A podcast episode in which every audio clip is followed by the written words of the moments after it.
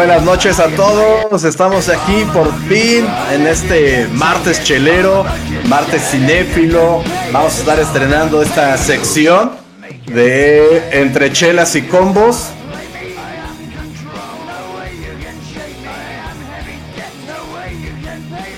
Y bueno, aquí vamos a, a- a hablar un poquito de las películas, series y otros elementos que nos gusten para poder eh, disfrutarlos y analizarlos un poco. Y bueno, ¿qué más ah, para disfrutar de esta plática? Estoy acompañado del sensei del casteo, el grandioso y fabuloso Chef Ardi.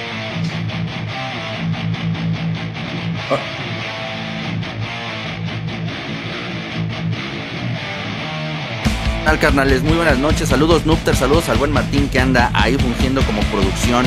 Muchas gracias canales, efectivamente mi buen Nupster, hoy es martes de platicar eh, pues del proyecto que nos trae el día de hoy, que es la película de The Batman. Hoy va a ser una noche de hablar de películas, de cómics y hasta de videojuegos porque han sido muchas las influencias para poder tener el producto que hemos tenido en cines y que en realidad creo que está dejando más allá de un buen sabor de boca, una eh, impresión bastante destacable, no solamente por parte de la crítica que a veces es medio mamona, a veces es demasiado exigente, sobre todo con productos que vienen de... de que, es que su origen se encuentra en los cómics o, o en fuentes que según ellos no son tan serias como videojuegos, X, Y, Z. Pero esta particular, la, la The Batman de Matt Reeves, está dejando, la verdad, más que nada, eh, una impresión, eh, como decía en la crítica, y en el público en general. Creo que está dejando satisfechos a esa trinidad que es crítica, público base, que es el público de Batman, y el público casual que le gusta en general el cine, independientemente de lo que ofrezca la película. The Batman es un gran proyecto, una gran película, de la que vamos a estar platicando el día de hoy, porque hay mucho, mucho que hablar de ella. Sí, la verdad es de que yo no tenía expectativas. O sea, la verdad es que era como una expectativa de closet. Matt Reeves es un director que es muy bueno. Sus últimos trabajos han sido, en mi personal punto de vista, grandiosos, como fueron la segunda y la tercera parte de esta precuela trilogía del planeta de los simios. Remake, ¿no? Eh. Pues sí, como remake, prequel, este, nos dejó asombrados eh, con, con su, digamos, con realismo, con su visión de cómo sería eh, que un montón de simios se apoderen de la Tierra. O sea, me gustó bastante la historia, el desempeño, el desarrollo de los personajes. Eh, y bueno, ahorita cuando lo anunciaron, yo dije, pues vamos a esperar, ¿no? Cuando salieron los primeros, las primeras imágenes, también dije, bueno, vamos a, a llevárnoslo con, con cautela. Y la verdad es de que no ha decepcionado, ¿no? Su trabajo aquí, eh, yo lo calificaré como meticuloso, le gusta mucho el detalle. Y es una faceta de superhéroes que no habíamos visto, ¿no? Marvel ya nos ha mal acostumbrado al cine de superhéroes, pero Matt Reeves viene con una visión como más íntima en el sentido de que no vemos este grandes peleas o lo que tú quieras, sino que vamos a ver el desarrollo del personaje en una historia eh, típica de Batman, típica del mejor detective del mundo. Y es lo que vemos aquí. Por primera vez vemos en el cine a Batman haciendo algo que hacen los cómics, que es siendo detective. Lo habíamos visto en los videojuegos como en la serie de Arkham, pero no lo habíamos visto ser detective en la gran pantalla. Y en esta ocasión tenemos a un Batman que se dedica a investigar con cautela, con sigilo, que está descubriendo qué es lo que hace él por la gente y la- lo que hace la gente por él, ¿no? Entonces, está muy padre. Eh, coméntenos en el chat, por favor, si les gustó, no les gustó, qué les pareció. Vamos a estar aquí atentos a ello. Y bueno, ah, para hablar, como decía el chef de, de esta película, tenemos que hablar de sus referencias, ¿no? Entonces, primero vamos a hablar de algunos aspectos como de la realidad que maneja, porque eso es algo que también está muy padre, ¿no? Que es un Batman que se siente muy real. Ya Nolan lo había hecho, lo había tratado de traer al suelo, pero Matt Reeves le da otro toque. Lo eh, por ejemplo, el Batimóvil se ve muy real, o sea, no se ve una cosa... No es eh, un tanque. no es un tanque, sino es un carro que se ve que él armó en su garage, se ve ahí cómo tiene las piezas, hay tomas donde se ve las cabezas de, la, de los pistones, las, todo, y, y se, se, siente algo real. O sea, es, es un American Muscle, pero super muscle, o sea, con músculos de hierro. Eso está muy padre, ¿no? Otro de los elementos, chef, es ese, el que me gustó a mí mucho, es el acertijo. El acertijo tiene referencias muy, muy marcadas de este asesino serial, el Zodiaco, que fue muy famoso durante los sesentas porque nunca lo lograron identificar. O sea, e, el, Zodíaco tiene en su haber, o él más bien confesó, 37 asesinatos, pero en realidad se le asumen muchos más. más. Eh, tiene también ahí, aterrorizó a la gente cuando, eh, mediante una carta, que aparte hacía códigos, o sea, el, el Zodíaco prácticamente es el acertijo de la vida real. Hay unos acertijos del Zodíaco que no han sido resueltos, otros tardaron en, en descifrar los 50 años. Y bueno, para referenciar mejor esta, este, este asesino, hay una película muy buena que se llama The Zodiac de, David Fisher, que la pueden encontrar en HBO Max, que retrata muy bien, ahí tenemos unas escenas de la, de la cinta, donde pues aparentemente es un personaje pues frío, pero que también hace esta voz de I am the Zodiac speaking. ¿no? Entonces, como exactamente como lo hace el acertijo, entonces, esos elementos me gustó porque reflejan una sociedad y a un enemigo, digamos, real, ¿no? ¿Tú cómo ves, Jeff? Vivimos en una sociedad, sí, ¿eh? eh como bien dices, ah, es una reconstrucción de lo que es el, el, acertijo, pero muy a fondo, ¿eh? Sabemos que el mundo de los cómics le da otras características o, o, nacen con otras características a los personajes, pero al menos en el cine, si nosotros nos remontamos a varios años, más de 20 años, a la antigua versión de el Riddler en el Batman de Val Kilmer, pues es una versión totalmente caricaturesca. Bueno, hace, con decir quién lo interpreta decimos todo, es Jim Carrey. Entonces es una deconstrucción del personaje tratando, tal vez sí de emular lo que hizo Nolan con el Joker, que también tenía estos elementos propios del personaje, del guasón, del bromista, del Joker, el príncipe payaso del crimen, pero le da unos tintes más oscuros, les da tintes anárquicos, le da tintes eh, psicológicos muy importantes que también se verían eh, reflejados en el Joker de 2019. Pero para este Riddler, para este Riddler que tenemos encarnado ahora eh, por Paul Dano, como bien mencionas, su base está en, en el zodiaco desde eh, la indumentaria, desde la parte visual. Eh, hay retratos hablados de, del zodiaco que incluso creo que tiene que ver un poco con el cast de Paul Dano. Creo que físicamente da esa apariencia de ser el, el retrato hablado. Eh, la imagen que se tiene del zodiaco que se ve en esta película muy buena que tiene las actuaciones de Jack Gyllenhaal de ay se me olvidó el Hulk de Marvel cómo se llama este Mark Ruffalo Mark, Ruffalo, sale este Robert Jr. Robert Downey Jr. es muy marvelesca esa película. Sí. Por así decirlo.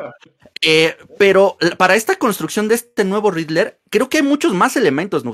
además del Zodíaco, porque yo, como te platicaba, yo vi elementos. Eh, el Zodíaco, cuando nosotros vemos su historia, cuando nosotros vemos sus crímenes, era alguien muy meticuloso para burlar a la policía, para jactarse de sus crímenes a través de estos códigos que, como bien dices, hay algunos que creo que no se han resuelto. Hay uno que en 2019 me parece que ya lograron resolver. Hace un par de años creo que ya eh, estuvo la resolución.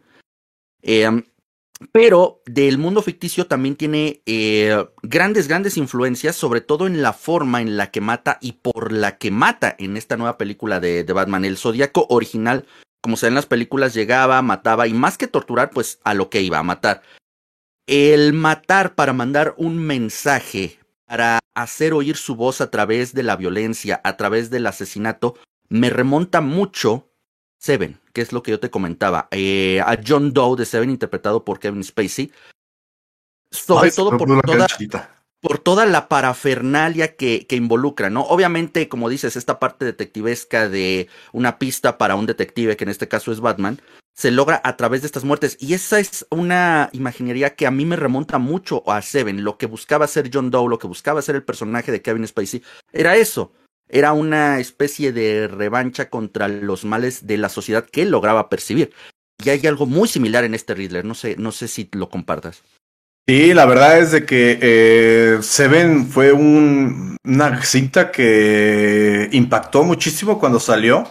Y la verdad, el personaje de John Doe, que por un 80% de la cinta permanece en misterio, cuando finalmente se revela, eh, es, es impresionante, ¿no? Recordemos la escena donde sale con las yemas mutiladas para que no lo pudieran identificar y que nos damos cuenta que es Kevin Spacey.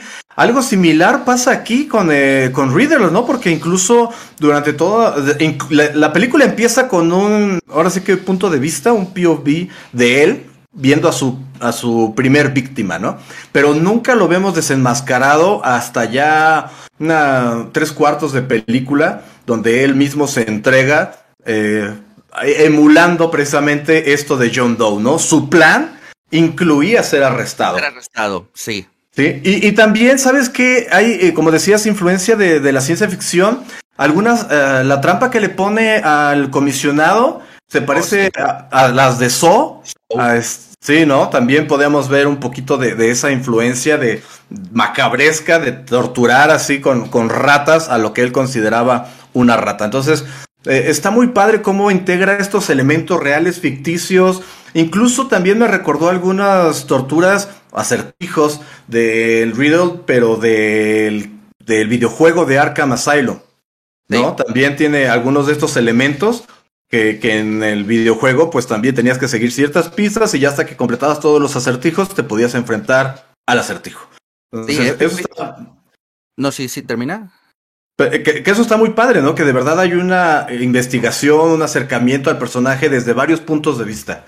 Es, lo que te iba nada más a comentar rápido. La influencia de este videojuego Arkham, que sí se alcanza a ver, ¿eh? O sea, hay algunos artilugios que, digamos, para el contexto del juego creo que quedan bastante bien. No son cosas, digamos, tan elaboradas. Y ni, o sea, creo que está en un buen balance entre algún tipo de tecnología o gadgets que sí podría utilizar Batman, eh, específicamente, por ejemplo, esos eh, lentes de contacto que utiliza como, como cámaras, todo eso, no caen en lo ridículo del Batman de los 60 de un spray antitiburones que usado eh, ahí las, las versiones anteriores, exactamente Adam West, ni nos vamos a los extremos de, por ejemplo, de un Batfleck que use, por ejemplo, la, la Hellbat para enfrentarse a un dios y bla, bla, bla. Digo, de que son los extremos, toda, toda la gama de lo que podría abarcar Batman, todo, todo eso de cierto modo existe dentro de los cómics, dentro de los medios donde ha hecho aparición Batman.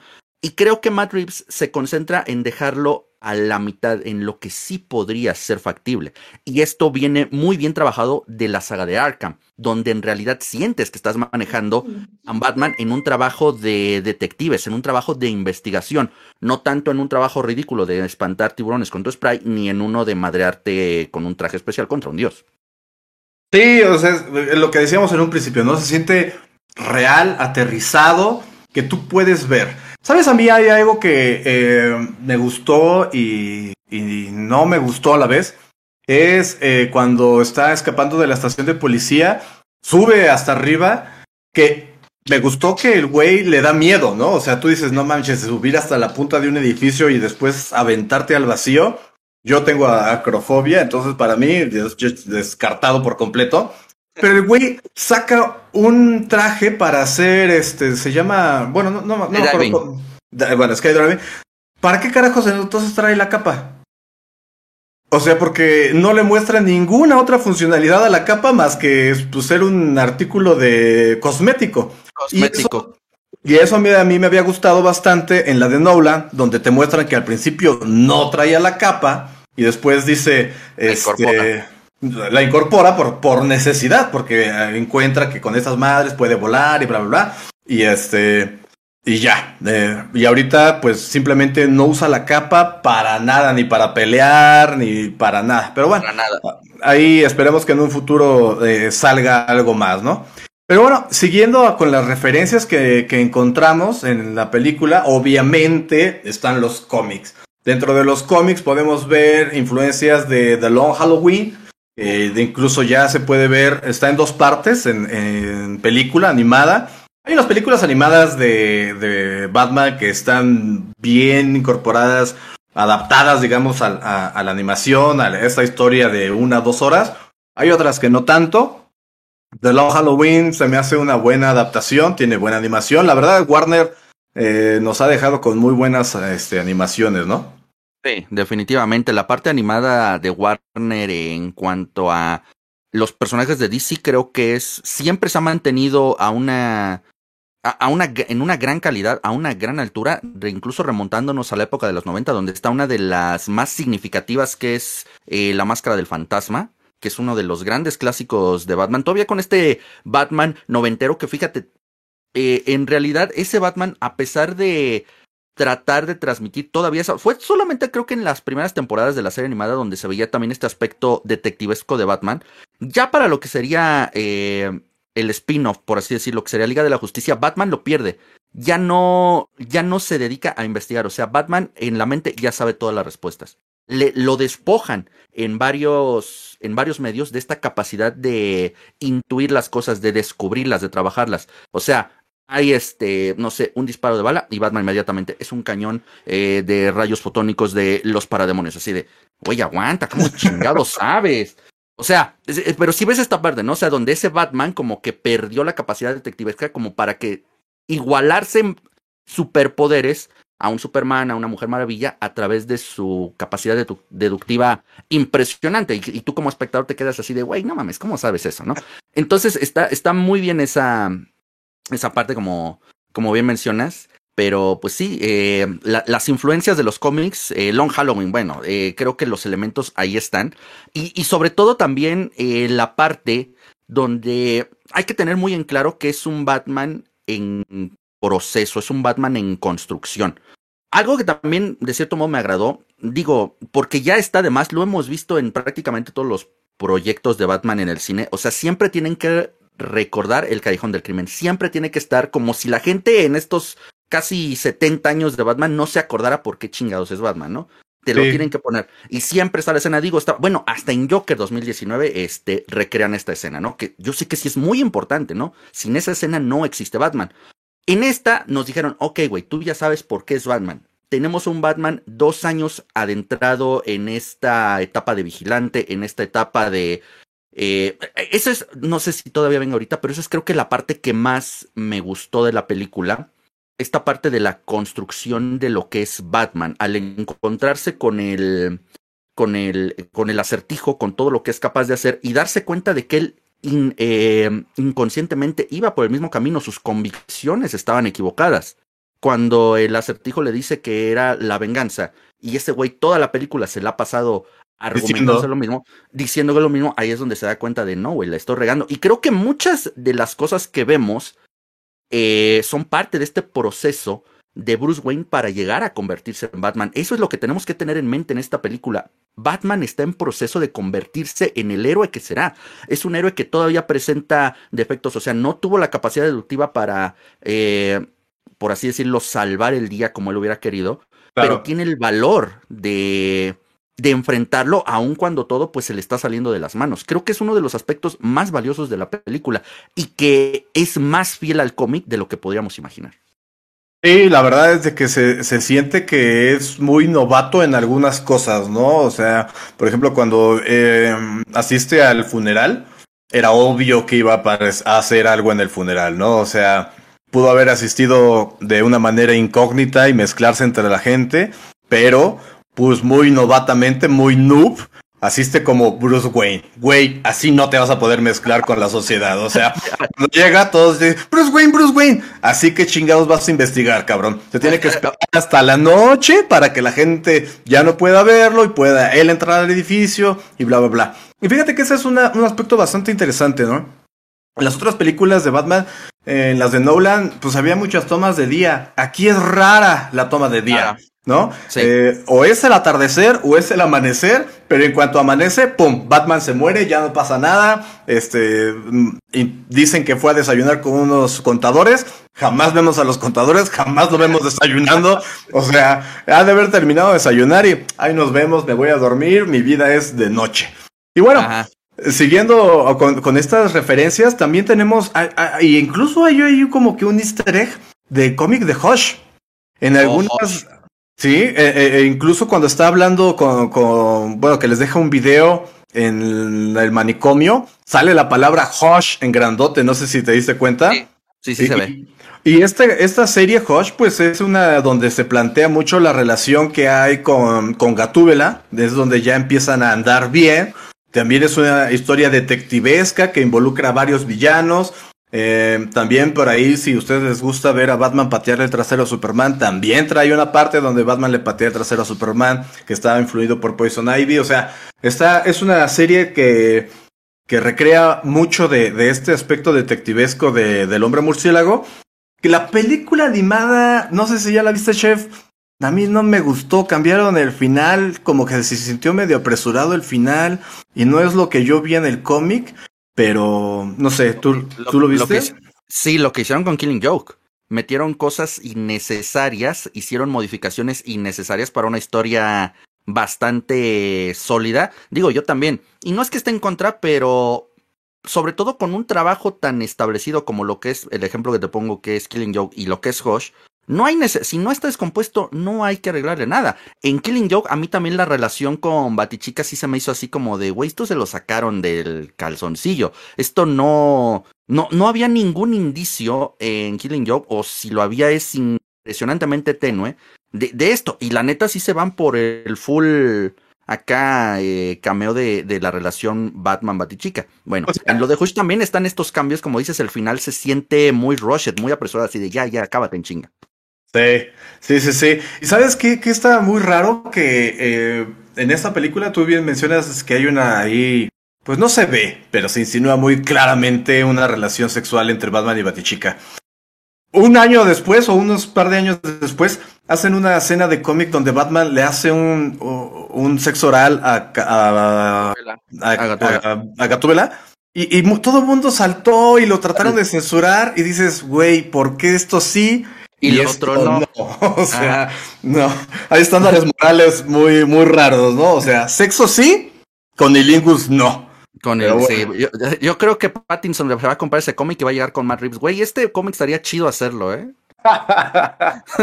sí, este, y bueno, también, ¿sabes? Hay, hay un elemento que desde que salió de las primeras imágenes de, del del Batsuit, del traje de, de Battinson, me llamó mucho la atención que es el escudo que trae en el pecho, que se ve como si fueran dos pistolas. Y me parece que el año pasado sacaron un cómic donde Bruce Wayne compra el arma con la que mataron a sus padres. padres. Y dice que, bueno, Alfred lo cuestiona de los trofeos que tiene y le dice, yo no consideraría esto un trofeo. Un trofeo. Y, y Bruce le dice, es que no va a ser un trofeo, la voy a utilizar para esta arma me rompió el corazón y ahora me lo va a proteger, y hace con él una, protección para su, su, pecho para que ahí no le penetren las balas. Y aquí lo vemos, que pues, no sé tú, ahí lo estamos viendo en la, imagen. Yo digo que sí son unas pistolas, eh, bueno, como pues soldadas, no sé. Ese detalle me gustó bastante. Y aparte esa armadura se ve muy del videojuego de, de Arkham, como mencionábamos. ¿Estás de acuerdo? Sí, creo que tiene mucha esa influencia. Además que creo a lo largo de la película sí es una armadura que sí se pone a prueba eh, bajo varios eh, elementos, eh, sobre todo disparos. Sí se deja entrever que está preparado, que tuvo a conciencia preparar su armadura sabiendo el nivel de crimen que hay en Gótica. Entonces sí se lleva varios disparos en varias escenas, los logra sobrellevar bastante bien. Y obviamente esta parte de, del blindaje sí, sí estamos, creo que más en el colectivo general de cómo se maneja en los videojuegos de Arkham, ¿no? Donde tú lo vas mejorando, donde estas placas pues se van eh, engrosando para dar muchísima más protección a Batman. Eh, y, pues sí, eh, creo que el, el, el traje de Battinson sí es una amalgama de varios estilos, la verdad creo que le quedó bastante bien. Era una de las cosas que yo siempre mantenía en la mente eh, eh, ¿qué tan imponente puede llegar a ser el actor a la hora de portar el traje, no? Esa fue también una de las cosas que le fueron muy criticadas hace casi 30 años a. a y al Batman de. Um, Michael Keaton. De los 90, Michael Keaton, exactamente. Por su estatura. Porque, porque, o sea, digo, lo puedes castear como el pingüino y no pasa nada, ¿no? Creo que mide como unos 50 el güey. Entonces decían, güey, ¿cómo va a ser imponente? Bueno, lo logró a través de otros elementos, a través de voz, a través de postura, a través de movimientos, de, eh, de, de, muchas gesticulaciones con lo poco expresivo que puede llegar a ser, pero lo logró bastante bien. Y creo que Pattinson también, a, a pesar de que es un Batman que todavía se le nota bastante. Eh, hay una escena, sobre todo cuando habla con el mafioso este, donde está recordando cómo fue la muerte de sus padres y donde se nota una profunda tristeza todavía en este Batman. Es un Batman que todavía carga con una. Con, con, un trauma muy fuerte por lo reciente de la muerte de sus padres. Es un Batman con muchos elementos, está en construcción, quiere ser un vigilante, quiere ser la respuesta a el crimen de Gótica, pero al mismo tiempo es alguien todavía con una mente muy perturbada, con una mente muy intranquila. Eh, y aún así logra transformar o canalizar todo esto a un Batman que sí impone. Creo que una de las, las, primeras escenas cuando se ve el crimen en Gótica y que la pandilla esta se ríe de él y ya cuando les da la madriza de su vida, o sea, sí logra imponer su estatus de, de vigilante, de vengador y de Batman por lo mismo. Sí, e, es, eh, sabes, a mí que me gustaba mucho cómo aparecía de las sombras, ¿no? En esta primera secuencia, como tú mencionas, cuando él dice es que creen que estoy en las sombras, es lo que no saben es que yo soy, yo la, soy sombra. la sombra. Y varias veces lo vemos salir de entre las sombras y se empieza a ver nada más la parte más clara de su, de su traje, que es su, su, su mentón, digamos, su barbilla completa y que aparezca ahí, o sea, imagínate que estás a oscuras hablando con alguien y de repente sale alguien y todo este tiempo estaba ahí, dices, no me pongas. Y aparte como su, su manera de caminar lo hace Exacto. imponente, ¿no? O sea, sí, esa es. postura, o sea, lo, lo hace bastante, bastante imponente cuando se enfrenta a este criminal y le preguntan quién eres y soy venganza. Ay, dices, ¿cuántos sí. me tardé en oír esa frase en el cine? Y lo representó muy, muy bien.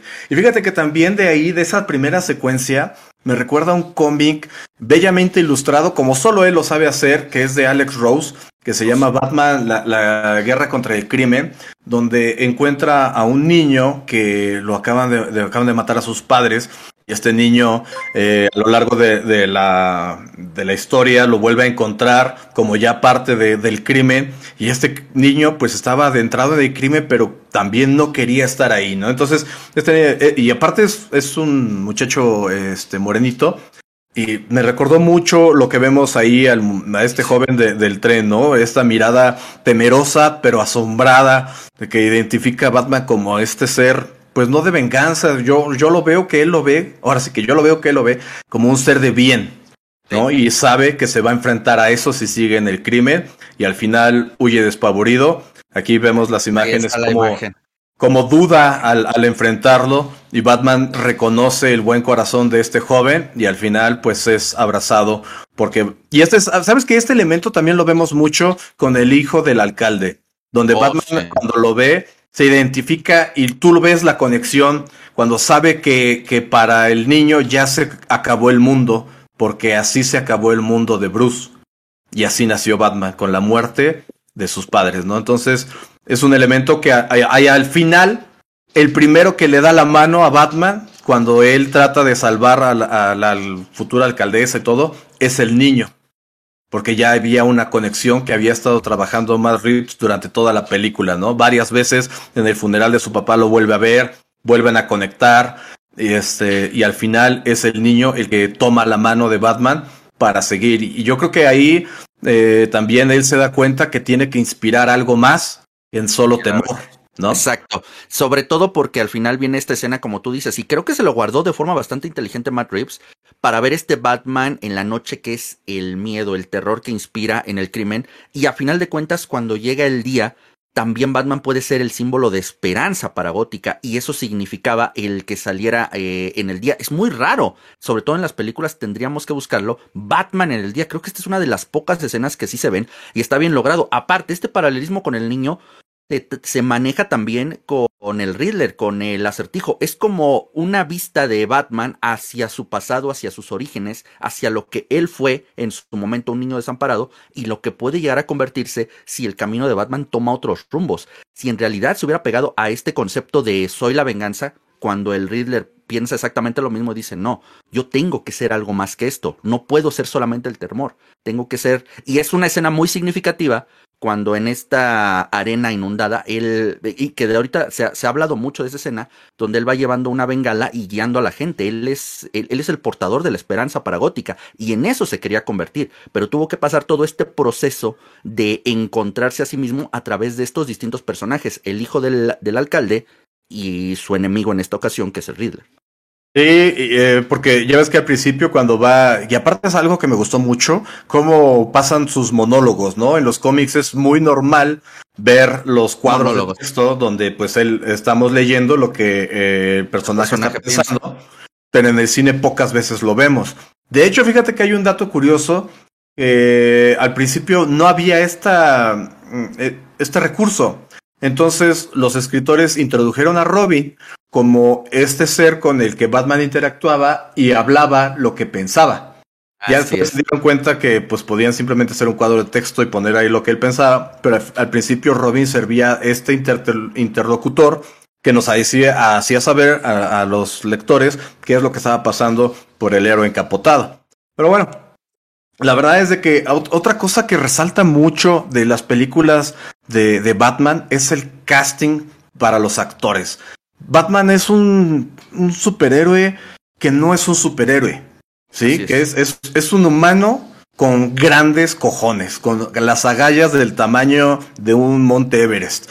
Y eh, a lo largo de, de la vida de, del hombre murciélago en los medios, porque ya no nada más vamos a hablar de los cómics, en los videojuegos, en las películas, etcétera, han reconocido su influencia y le han asignado un verdadero cast de, de señores actores. O sea, el, para, imagínate, Gary Oldman eh, eh, con Nolan, Morgan Freeman, y ahorita a lo mejor no está llena de estos nombres tan pesados de la industria, pero sí está llena de, de potencial, ¿no? Robert Pattinson, eh, pues lo conocíamos y tenía muy mala fama por Crepúsculo. Ya estos últimos años había trabajado mucho en quitarse este lastre, porque la verdad era un lastre ser catalogado como el actor de Crepúsculo.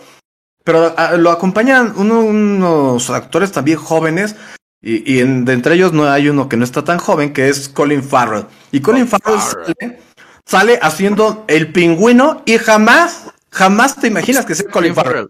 No, el, el, trabajo de maquillaje en serio es impresionante. Además, el cambiar también su gesticulación, cambiar su lenguaje corporal para hacer este, este villano, que debo decir, eh, sí, el rostro sí está muy, muy, muy inspirado en la saga de Arkham. Nada más dense por ahí una vuelta y vean al pingüino de Arkham. Es una inspiración impresionante. Cambian de este pingüino eh, clásico de los cómics que, bueno, es totalmente distinto al que interpretara Danny DeVito con esta eh, corpulencia, alguien chaparrito, alguien muchísimo más eh, obeso, desagradable a la vista, incluso en la, en la película noventera hasta, perdón, ochentera, hasta con deformidades congénitas, o sea, un pingüino totalmente retrabajado para hacer, ah, exactamente, lo, lo, de los dedos, para hacer este Colin Farrell que es más encaminado al gángster, al amo de la ciudad, a el señor, al don, que pone, pero al mismo tiempo sí resulta alguien desagradable, al mismo tiempo carismático. Es un gran trabajo el de Colin Farrell en este, en este pingüino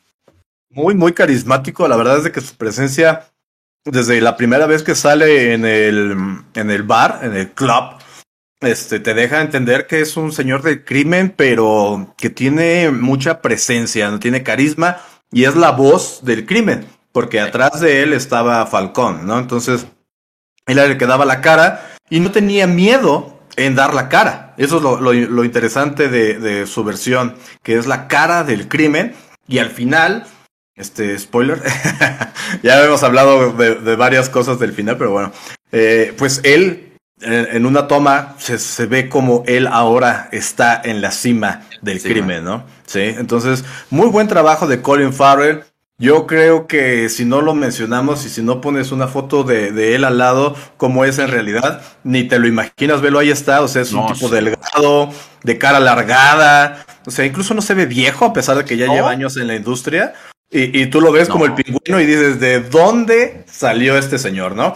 Y, hemos visto esta transformación en actores de Hollywood ya con varios eh, eh, personajes, entre ellos el señor Anthony Hopkins, que trabajó haciendo la de este Hitchcock en, esta película, muy buena, le otorgó, me parece que la estrategia por, por esta actuación.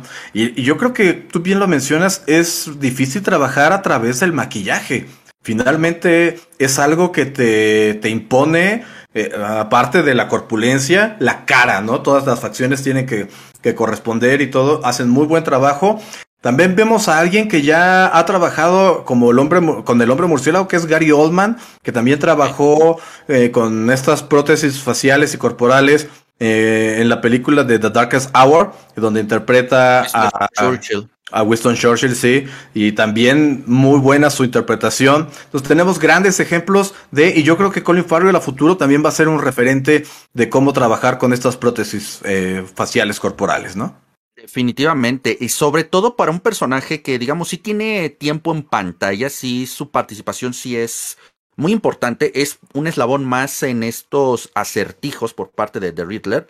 Eh, es un personaje recurrente, es eh, como, como te digo, el punto de referencia para el crimen que también es, es impresionante, ¿no? Como te das cuenta, solo es la tapadera, solamente es la cara. A final de cuentas, como todo buen gángster, busca escalar posiciones y sabes dónde eh, me, gusta mucho, te digo, su lenguaje corporal. A veces cuando se trabaja con demasiadas prótesis, hay un maestro en este campo, no, no pertenece a esta, a esta película, pero es Duke Jones, quien ha interpretado a muchos monstruos, específicamente, por ejemplo, el hombre pálido en el laberinto del fauno, y que su gesticulación por sí misma es aterradora, porque está tratando de interpretar a un ser fantástico, un monstruo. Y bueno, tal vez un poco con libertad porque no tiene diálogo, se puede dedicar a ser lo único que, tiene que hacer. Ahora, el trabajo de Colin Farrell en, este, en esta situación se incorpora cambiar su lenguaje corporal, cambiar su dinámica, cambiar eh, su forma de hablar, porque sí tiene diálogos, porque sí tiene muchas interacciones, tanto con el comisionado como con Batman. Entonces es un trabajo completo, dada la dificultad de convertirse en una persona totalmente diferente. Eh, uno de sus últimos trabajos que yo vi fue en Animales Fantásticos y es un güey cualquiera. O sea, si igual no se los menciono ahorita, igual nadie se acordaba que salió ahí porque es así como de me. Sí, la verdad es de que Colin Farrell pues tuvo su época, tuvo, su era eh, donde aparecía en todas las películas ya después ha aparecido en personajes secundarios, etcétera. Esa toma que estamos viendo ahí corresponde a un remake de los ochentas, no sé si te acuerdas, eh, de una película donde sale Kate Beckinsale y este que, es una película, es un remake de, se me fue el nombre, que, que es una cosa muy rara, este, de Schwarzenegger, donde iba, él iba a Marte. Total Recall se llama. Ah, el remake de Total Recall, ok, ok. Esa película me gusta más que la original. La historia, o sea, creo que lo único que se parece es el nombre. La historia es diferente y está muy bien llevada y sale Colin Farrell y me gusta mucho, mucho esa película futurista. Este, pero bueno, ya que vamos a seguir hablando de los actores que salen en esta cinta, y ahí tenemos a la mejor creación de Lenny Kravitz. Y vaya que Lenny Kravitz tiene muy buenas creaciones, es un señor rockero bien hecho el cabrón. La señorita Zoe Kravitz, que ya la hemos visto en los cines de superhéroes. Ella fue la, esta tipa alada, de, con sus alas como de libélula, en X-Men First Generation.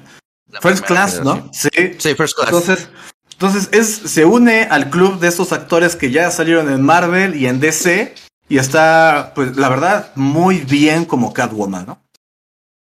Sí es, creo que es una primera buena impresión de Zoe Kravitz con el papel de Selina Kyle, bueno que aquí es Selina y tiene otro apellido y el Kyle es el de la madre, o sea, también están reconstruyendo un poquito su origen, creo que bastante bien.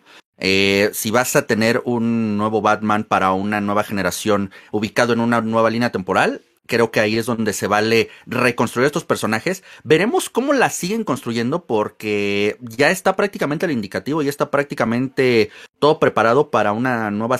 Eh, la saga de este Batman continuará a través de series de televisión. Vamos a ver si les funciona. Ya lo habían intentado antes con resultados a veces muy buenos, a veces un tanto regulares con lo que fue la trilogía de Flash, Supergirl y el Arrowverse. Entonces vamos a ver ahora esta nueva encarnación porque todo parece indicar que tendremos serie de Catwoman, serie de Gotham Police que creo que se está convirtiendo en Arkham y una me parece que dedicada al pingüino. Entonces podremos explorar un poquito más lo que será eh, la Selina Kyle de Soy Kravitz que creo que está bastante bien para lo que pide el personaje en esta ocasión que es nuevamente un tema recurrente, el tema de la, de la película, más allá de, porque ahorita hablaremos de eso, de la música de Nirvana que trata de llevarnos hacia lo deprimente, hacia el Batman eh, solitario, hacia el Batman que está solo contra el mundo, que tiene que cargar un peso. Eh, también a través de conocer a estas personas se da cuenta de que, güey, pues todos tenemos broncas, todos tenemos situaciones.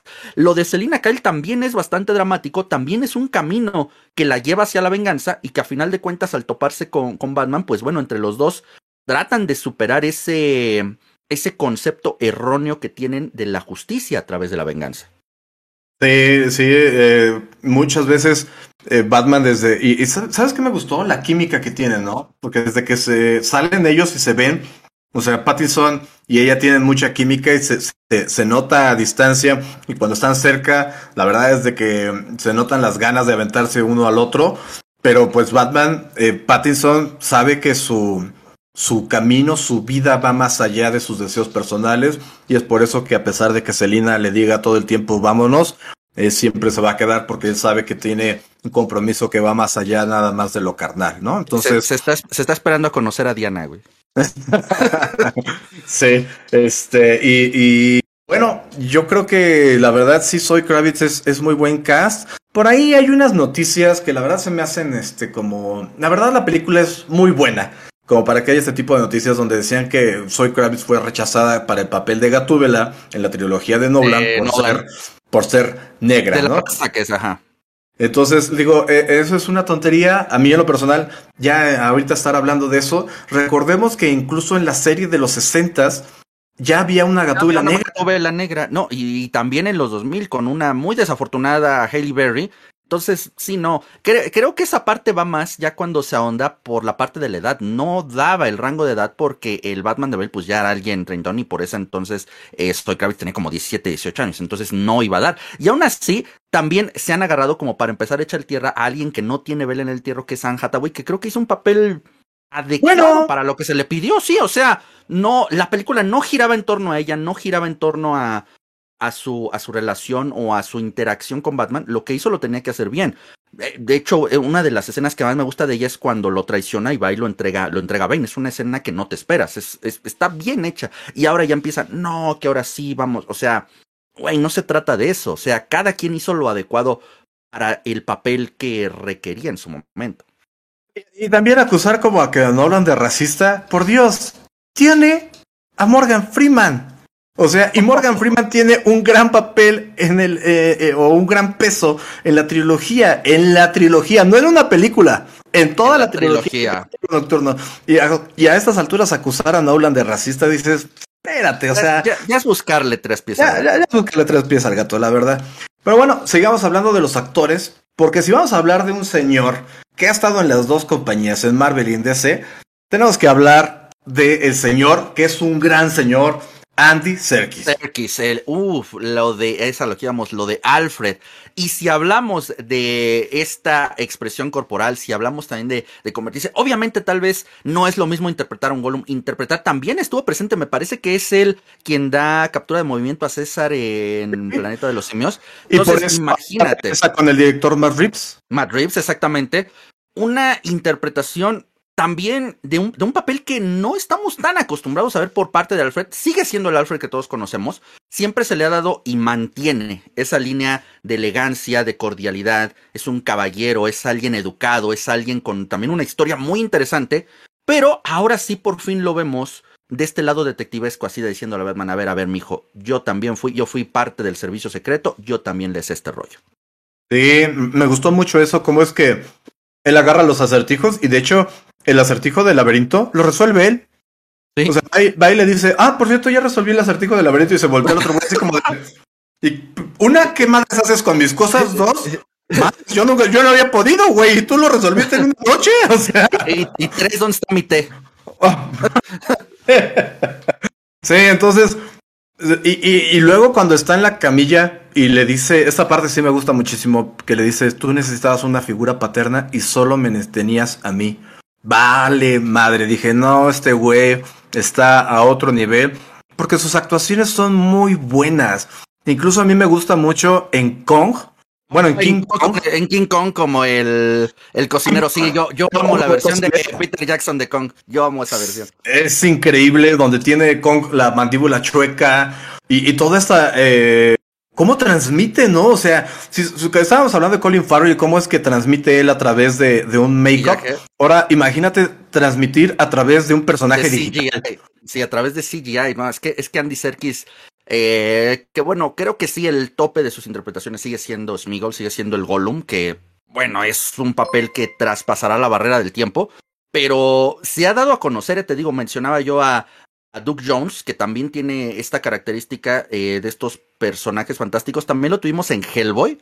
Eh, como Ape Sapiens, entonces es un personaje, una persona que está muy acostumbrada a hacer este tipo de personajes con heavy makeup, incluso ayudado por efectos especiales, pero para lo que nos incumbe el día de hoy, eh, hasta, a mí hasta se me hace raro ver a Andy Serkis sin alguna caracterización. O sea, hoy lo que vemos en Batman, el personaje de Alfred que tenemos en esta ocasión, eh, que inspira, creo, como, como te dije, la línea de lo que tiene que ser un Alfred, alguien educado, alguien... Eh, hay un detalle impresionante cuando, o sea, que en todo se fija, cuando Bruce, cuando Batman va a ir, me parece que es a lo del funeral de, del alcalde, se fijan las mancuernillas y le da las de él. O sea, es alguien que siempre está al pendiente de todos los detalles, es meticuloso en su trabajo, en su labor de ser el fundamento de lo que es tal vez Batman a la postre, pero lo que es Bruce Wayne. De esta, como dices, de esta figura paterna, híjoles, sin tanta repercusión hasta que Batman no se da cuenta del verdadero valor que tiene en su vida Alfred, pero creo que creo que una de las grandes interpretaciones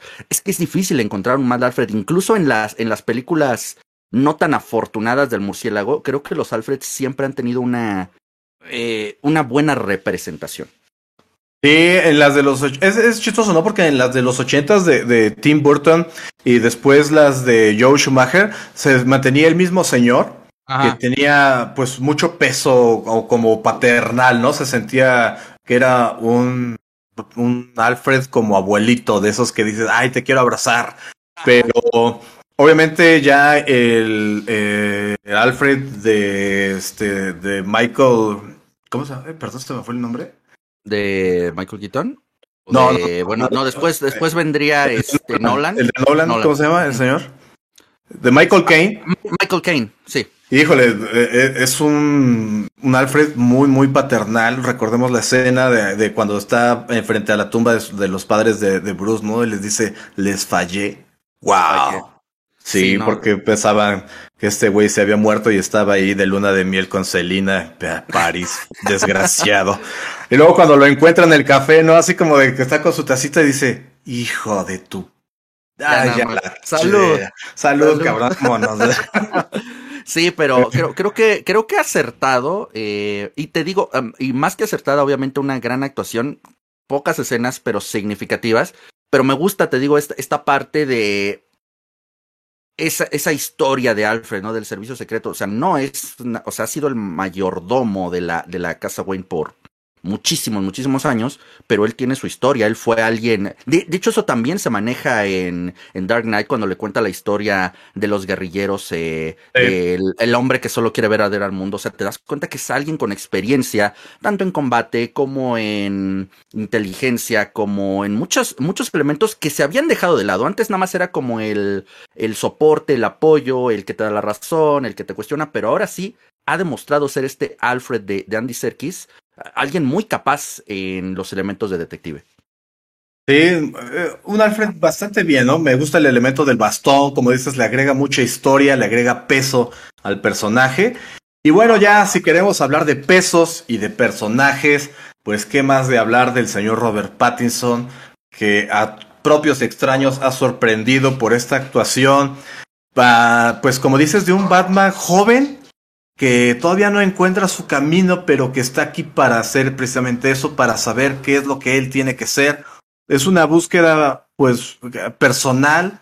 Eh, comentaba yo con un amigo que la única escena que no me gusta de, de, de, de Pattinson es cuando asiste al funeral del alcalde, sale del auto y no sabe qué hacer, está buscando, jugueteando con sus llaves, y de repente, este, pues ya a, interactúa con Falcón y todo, como que en realidad iba sin experiencia porque no, no, iba bien, no sabía, sabía que iba a pasar algo, sabía que por ahí iba a estar el, acertijo, pero no iba preparado para.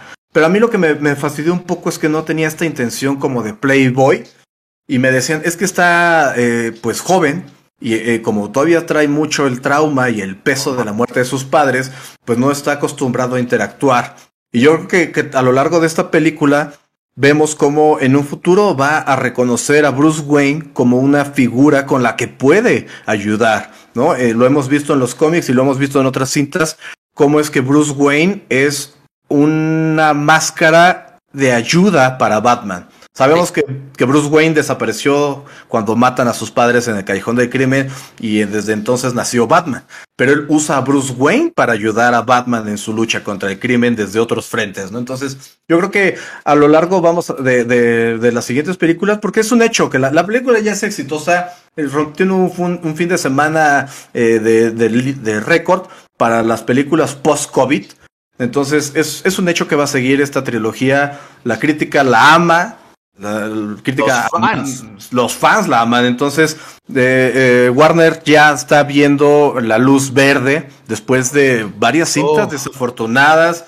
La verdad, los, los, que amamos al universo de Superman y compañía, eh, pues es triste ver cómo fallaron al llevar a estos personajes al cine de una manera, pues, no sé, tan, tan sin cabeza pero pues Robert Pattinson ahorita está enseñándoles que hay un, un talento joven y una, con una buena dirección y un buen guion pueden hacer muchas, muchas películas de este Batman. ¿No? Entonces. Y, respetando la fuente original, ¿no? Usted, o sea, eh, lo que hablábamos, respetando los orígenes, bueno, me refiero a las fuentes originales de dónde puedes obtener lo de Batman. No quererse inventar una historia, no querer inventar, se vale tomar elementos para reconstruir, pero no sacarse de la manga cosas que creo que han sido lo que han lapidado, lo que hablamos, varios proyectos anteriores de Warner, hasta llegar a este. Eh, algo que mencionaba creo que Matt Reeves es que sí le dejaron expresar su visión, expresar la visión de lo que él tenía de Batman, y eso les ha rendido frutos, o sea, en qué momento se van a dar cuenta, y creo que tarde o temprano tendrá que pasar con el mundo de los videojuegos, hay videojuegos con grandes historias, pero se empeñan en construirlas en cosas que no son. Ejemplo perfecto, Monster Hunter, que digo, tal vez no sea el mejor en cuanto a historia, pero güey, lo que hicieron con Mila Jovovich en serio, que es espeluznante. Con Batman ha habido muchas eh, interpretaciones, ha habido muchas versiones. Porque digamos que Batman también ha tenido varios lapsos, ¿no? Si nos remontamos a los 60, eh, la comicidad implícita de Adam West, eh, la oscuridad que le logró implementar Tim Burton, eh, la seriedad que le imprime Nolan, y ahora creo que, digo, quitando lo del, lo del humor que hace mucho Batman, ha querido quitarse ese estigma, lo sigue manteniendo, ¿eh? Porque al mismo tiempo viene una película animada con el Batiperro, que no es, pues, nada, nada serio, pero ahí está parte del canon. En serio, se viene lo del Batiperro, no sé cómo se llama. Sí, yo sé. sí, la estamos viendo, vimos el póster, la otra vez ah. vimos el trailer hace ya tiempo. Y me dice, mi novia, ¿eso es en serio? Y yo, sí, eso es en serio. Ah. Es escrito el perro de Superman. O sea, ¿pero sabes qué es, qué es lo padre? Que, mm, por ejemplo, no sé si has visto este Teen Titans Go. Teen Titans Go, sí. O sea, y es muy chistosa, o sea, y está enfocada a otros, a, obviamente a otro público. otro público. Sí. Pero de ahí como que, o sea, es la semillita para que te guste eh, los jóvenes titanes, y ya que te gusta eh, Dick Grayson como ala nocturna, etcétera, pues a lo mejor te gusta Batman, y así te gusta Batman, te gusta Superman, y entonces te vas adentrando al universo, universo de, de, DC. de, DC. ¿no? Ya sí. sea a través de las caricaturas, las caricaturas a lo mejor te remiten a la película, la película te remite al cómic, y el cómic al videojuego, etcétera, ¿no? Entonces es una es que ya los cómics ya rebasaron. Ya, ya no nada más es una historieta que, que, le comprabas en el kiosco y la leías y la desechabas. Ahora ya es una fuente de inspiración. Y, y el cómic se inspira también en las películas. Recuerdo que al principio, bueno, no al principio, después de que salió la de The Dark Knight Rises, al personaje de Bane lo empezaron a incorporar el chaleco táctico. Y dije, eso, eso es por la película, ¿no? O sea, es directamente una referencia a la película, de, a estos indicios guerrilleros de Bane, ¿no? Que tenía como este revolucionario de Sudamérica, que bla, bla. Entonces está, está muy padre que, que, los universos se vayan nutriendo unos de otros. Y como bien mencionas, espero que ya sea la, eh, la visión de Warner de seguir por ese camino y ya no inventarse cosas. Y tienen una gran variedad. Yo creo que Batman es el referente de villanos. O sea, tiene Ah, Joker, al espantapájaros, al acertijo, al pingüino. Todos conocen al dos caras, a Gatubela. Todos los conocen. O sea, tú nombra, di- dime cinco personajes de villanos. Te van a decir primero Joker. A lo mejor en uno te mencionan al Green Goblin y todos los demás son de Batman también. ¿Por Sí. qué? Porque tiene una gran variedad y una gran galería de, de personajes antagónicos. Tiene a unos bastante sosos, pero tiene otros bastante complejos. Tiene a calendario.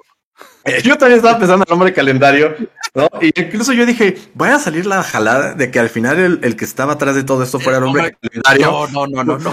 porque era Halloween. Entonces es una fecha importante. Entonces dije, a lo mejor, pero no, estuvo bien. ¿Sabes lo que no me gustó? Por ahí, por si no, si no la han visto, Eh, que al final, ya que tiene toda esta resolución y va, dice, no, tengo que hacer algo más. Corte A, regresan a Arkham, a la celda donde está el acertijo y sale el guasón. Dices, ya, chole. A mí en lo personal, ya chole con el guasón, ya. Lo hemos visto tantas veces. Lo último que vimos de él fue tan desafortunado con Jared Leto que digo, no me des, o sea, le rompió para mí, rompió el eh, esta subida que tenía con el clímax de la película, lo partió con eh, e introducir al guasón, ¿no? Que le dice, hay veces que la gente quiere un payaso y dices, ya, ya, ya vi que eres el Joker, ya, güey, por favor, ya. Esa, esa, eso a mí, la verdad, no me gustó. No sé tú, chef.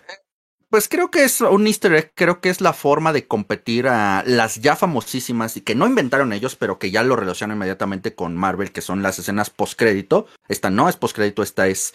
Es como buscaron darle ese cierre dejando el, el cabo suelto, ¿no? O sea, creo que no era necesario desde el punto de vista de que sabemos que la calidad de la película nos augura o prácticamente nos asegura que va a continuar este universo del, del Battinson. Eh, aunque creo que tarde o temprano se llegaría a él. Habrá que ver qué tratamiento le dan. Ya eh, en el video que me pasaste, donde se ve cuál va a ser los tintes, cuáles van a ser las influencias para este, Batman- este Joker, que nos remontamos a, bueno, a prácticamente como 70 años de cine con The Man Who Laughs, El Hombre que Ríe. Aun- Aunque fíjate ahí lo de lo de lo de Matt Reeves que dice que trata de darle como un origen ya congénito a la, risa del Joker, tal vez un poco similar, sabemos que no era del todo congénito el Joker de, Joaquín Phoenix, que era más por eh, trauma craneoencefálico y bla bla bla, pero entonces eh, sí entiendo esa parte de ya que hueva, porque ya tenemos a todos los Jokers que se puede ver, el de los químicos, el de la cirugía, el del trauma craneoencefálico, el de el, el defecto congénito, o sea, después qué chingados falta. No dudo que después se saquen a un, a un Joker eh, que no tenga absolutamente nada y solamente es alguien muy enojado como el de esta película noventera que es Un Día de Furia, no recuerdo quién es el actor. Pero esa escena Sí. clásica donde llega y no le dan su desayuno y se vuelve loco y, y es un día de... o sea, no dudo que- Ándale, no, y no dudo que lleguemos a un Joker que sea solamente este hombre normal que un día no le dieron su desayuno en el McDonald's y se vuelve loco. O sea, ya, ya, o sea, sí entiendo esa parte de ya, güey. O sea, ahora, dado el, el toque más serio que le está dando Matt Reeves, sí hay, sí hay villanos que de momento, digo, al menos yo me encantaría ver, pero creo que descartaría son tal vez los de una eh, fabricación o los de un origen ya más encaminado a los superpoderes. Tal vez un Clayface sea muy pronto para introducirlo. Tal vez una Poison Ivy. Bueno, que igual la puedes reducir, la puedes hacer una química, la puedes hacer algo no tan como en Injustice que te saca toda una pinche selva eh, chasqueando los dedos.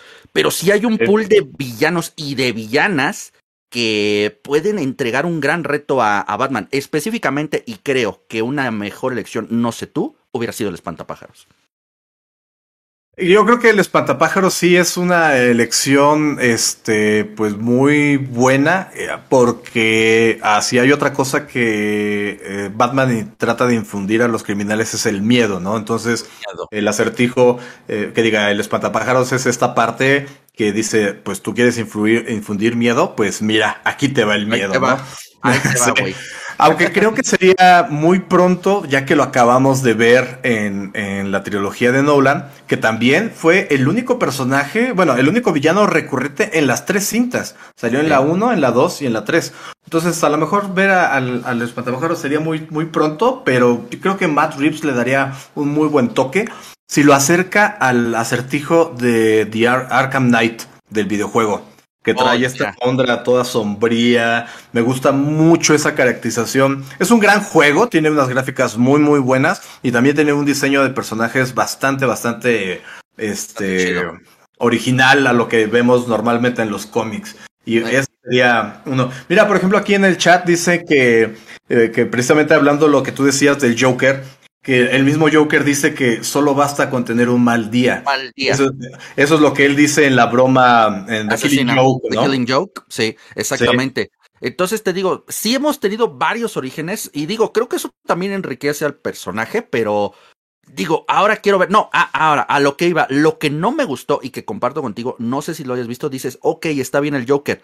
Lo que no me gusta es que va por el mismo lado del Riddler, de que, y en palabras del, director Matt Reeves, también es otro asesino en serie. Entonces, ahora vamos, va a encapsular a todo, todos los asesinos, todos los villanos de Batman, o van a ser gangster o van a ser asesinos en serie. No, no me agrada tanto, digo, es muy pronto para decirlo, pero al menos lo está diciendo de que Joker también era. De hecho, hay una cosa que se me hace interesante, aunque vuelvo a recalcar, no del todo afortunada para mi gusto, que es que cuando Batman empieza a ver los asesinatos del Riddler, él tiene una escena que no fue incluida, que ya veremos después, donde él dice, bueno, voy a tratar de hacerle un perfil a este asesino en serie y va a interrogar a uno que ya había atrapado y que es precisamente esta nueva versión del Joker.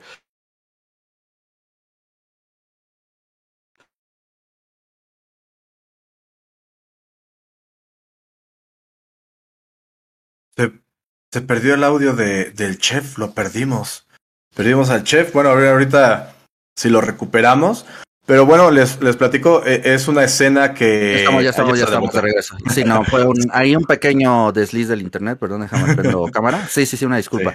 Eh, entonces, eh, te digo, lo que pasa es que entonces eh, Batman en esta escena que no fue incluida dice, bueno, voy a hacerle un perfil y a la mera usanza de Mindhunter va a buscar a un asesino en serie que ya había atrapado y resulta ser este, este Joker. No creo que la veremos como contenido extra, será interesante verlo para ver si sí es o cuáles son las motivaciones de este nuevo Joker asesino en serie, que creo tendrá tal vez más que ver con el Joker este de los cómics bastante perturbador, el que al cual el Dollmaker le quita la cara, quisiera pensar que es tal vez la encarnación. Ajá, que, que es la que más encaja con este nuevo perfil o esta nueva dirección que se le quiere dar al Joker.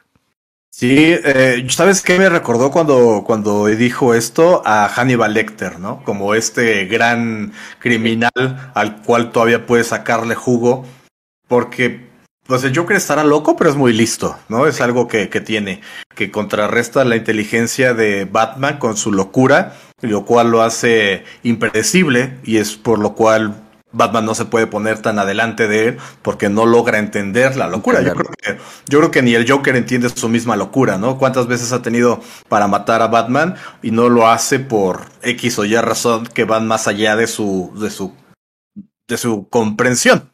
Yo, ¿sabes qué otro personaje me gustaría ver en este mundo como de criminales? Este, pero a, Killer Croc. Como este. A alguien que contrataran ellos, porque eh, me acuerdo mucho de la serie de, de, los noventas, donde Killer Croc tenía un pasado donde era un eh, como freak de, de, circo, una atracción circense, y después se mete por, por, por cuestiones de deuda, se mete al crimen organizado y se vuelve como este personaje que cobra, ¿no? Y pues es que imagínate ver un tipo de oh, dos metros con piel como de cocodrilo, pues, y luego los dientes y todo. Sería interesante, aunque dice, aunque como tú bien mencionas, no sé qué tan bueno sería que introdujeran a personajes de origen fantástico, entre comillas, eh, eh, a un mundo tan real, ¿no? O sea, digo, tenemos, tú prendes el Discovery Channel y luego ves a la, persona que tiene piel de árbol o de este tipo de cosas, que dices es una mutación que lo hace único. No sé qué tan bueno sería acercar así a personajes de Batman. Sí, sí tendrían que pasar como por una transformación, bueno, sí tendrían que pasar desde lo conceptual aterrizarlos a algo más real, ¿no? Porque, por ejemplo, yo recuerdo muy bien el origen de Clayface, que era un actor eh, ya en decadencia, que requería de una crema para eh, eh, quitarse las facciones, quitarse las arrugas y entra en deudas y, un día para castigarlo lo bañan esta cosa y se convierte en Clayface, ¿no? O sea, creo que como caricatura queda bien, o sea, cuando no hay tanto contexto de los procesos químicos y anatómicos por los que pasó para convertirse, creo que está bien, pero ya en algo más real sí, sí podríamos caer en, en algo, pues, no tanto de la visión que nos quiere dar Matt Reeves. Aún así te digo, si nosotros les escarbamos hay muchísimos villanos. Hay otro que viene también de la serie, no me acuerdo cómo se llama, que es este muñeco de ventrílocuo, que es el que controla ah, su tintero, que es un pequeño gángster, que te da también como para un perfil psicológico muy interesante, ¿no? Esta persona que se expresa a través de su muñeco y sin él pues es inútil, o sea, hay mucho de dónde, de dónde agarrar. Te digo, una versión tal vez no tan fantástica de Pamela Isley, la, la Poison Ivy, es indudable que si tenemos a Joker, tendremos a una nueva Harley Quinn. Ya por ahí empezaron a salir algunos supuestos cats. Digo, hay que tomarlos con pincitas porque no se sabe. Eh, sí, me, sí me gustaría ver, a pesar de que no me desagrada del todo, una nueva versión de Harley Quinn, un poco alejada de lo que hace actualmente Margot Robbie, que creo que es adecuada para su universo, pero la, Harley Quinn de Margot Robbie no tiene tanta cabida en el universo de, de Matt Reeves. Eh, sí, fíjate que, que, a pesar de que su última interpretación de Harley Quinn en la película de The Suicide Squad es muy buena. Muy buena. Muy buena. No, como bien dices, no creo que haya cabida para esa Harley Quinn en este mundo. Porque aparte, o sea, e, esta película de The Batman tiene la, la particularidad de que no encaja en el universo que había creado el Snyderverse, ¿no? O sea, ya tenemos una serie spin-off de, de, Suicide Squad que es Peacemaker, donde, spoiler, al final sale la Liga de la Justicia. Y, y entonces, como bien dices, ¿cómo, ¿cómo encajaría o dónde encajaría esta película? Porque finalmente eh, Warner Brothers eh, está en una guerra fría, si queremos verlo así, con Marvel. Entonces, hacer una película. Mismo tiempo, y al mismo tiempo una guerra civil con ellos mismos por sus proyectos. sí. Entonces, sacar una película que no haga match con lo que. con lo otro que están haciendo. Porque ya sabemos que va a salir Aquaman 2. Ya sabemos que va a salir. ¿Cuál? Black Adam. Que creo que es ahorita una de las más fuertes que se vienen. Ajá, pero todos dentro del, del desafortunado Snyderverse. Entonces, sacar otra cosa nueva y completamente desligada a eso pues yo creo que como bien dices, es, es como respuesta de una guerra civil, de decir, hay de dónde hacer las cosas bien, pero también es una apuesta, eh, pues, de decir, entonces mejor me voy por este lado y a esto ya lo voy haciendo a un lado. Habrá que ver porque la otra película que ya también está muy anunciada es la de Flash. Y la de oh, Flash promete irnos al Flashpoint. ¿no? Entonces, sabrá Dios cómo es que todo esto va a ir encajando. Eh, esperemos que Marvel ya tome la batuta. Yo siempre lo he dicho. Yo creo que el, el, acierto que tuvo Marvel fue que todo pasa por el mismo productor, Kevin Feige. ¿No? Este, entonces, todas las películas van encaminadas a algo mayor. Como, me imagino que tienen juntas donde decir, vamos, o sea, ¿cómo, a dónde va a ir el universo? No, pues para las gemas del infinito. Bueno, ¿cómo hacemos esto? No lo podemos sacar en dos películas. De haber dicho, güey, necesitamos introducir más personajes, necesitamos introducir las gemas. Pues entonces necesitamos. Y se aventaron un plan de 10 años. Y aquí Snyder quiso presentar a, a Darkseid y que luchen contra ellos en una película. Dices, este, espérate tantito. Necesita un poquito más de introducción, sí, ¿no?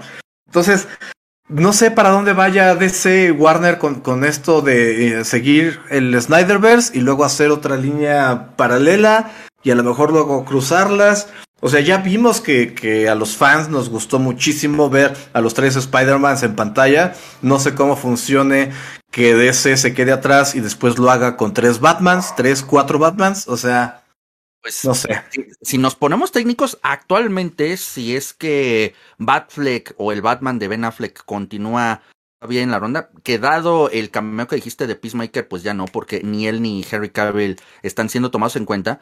Pero bueno, hasta que no haya un anuncio oficial de que él ya ha abandonado el personaje, actualmente sí tendríamos tres. Ya si los van a juntar, lo cual yo veo muy, muy poco probable, porque tenemos a Batfleck, tenemos a Pattinson y el regreso de Michael Keaton para la serie de Badgirl, que ya está confirmado. eh, que sí va muy de la mano con esta respuesta de, ok, los fans respondieron muy bien. Que es que lo, lo de Spider-Man, es que te lo juro, nació como un meme y el meme se hizo realidad y ahora lo tenemos.